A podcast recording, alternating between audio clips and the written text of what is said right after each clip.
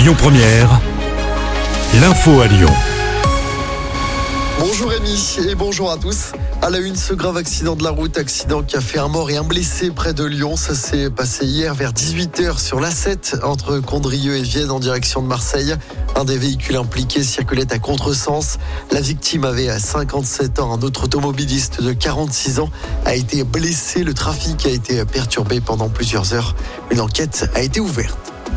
Le nom du successeur d'Elisabeth Borne au poste de Premier ministre sera dévoilé tout à l'heure. C'est Gabriel Attal qui fait figure de favori. L'actuel ministre de l'Éducation nationale deviendrait ainsi à 34 ans le plus jeune Premier ministre de la Ve République.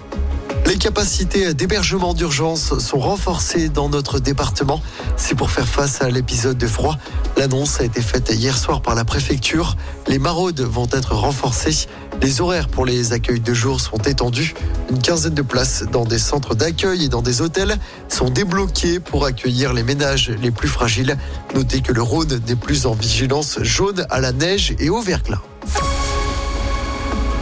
Dans l'actualité également, le dernier hommage à Claude Bloch. Aujourd'hui, ses obsèques sont célébrées tout à l'heure à Lyon. Le dernier survivant lyonnais d'Auschwitz est décédé il y a plus d'une semaine à l'âge de 95 ans. Ses obsèques se dérouleront dans l'après-midi au crématorium de la Guillotière.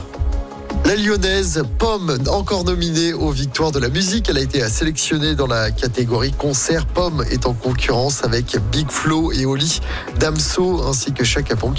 La chanteuse Zao de Sagazan fait la course en tête avec cinq nominations, dont celle de la révélation féminine.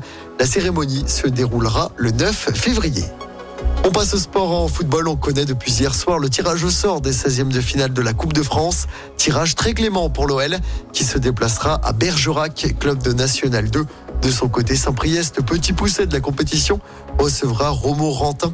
Les matchs se joueront le week-end du 20 janvier. Et puis en basket, nouveau match d'Euroleague pour l'Asvel ce soir. L'Asvel reçoit l'étoile rouge de Belgrade. Premier match hein, depuis le licenciement de l'entraîneur Potseko. C'est Pierrick Poupet qui sera sur le banc ce soir. Coup d'envoi du match à 20h30. Écoutez votre radio Lyon Première en direct sur l'application Lyon Première, lyonpremière.fr et bien sûr à Lyon sur 90.2 FM et en DAB+. Lyon Première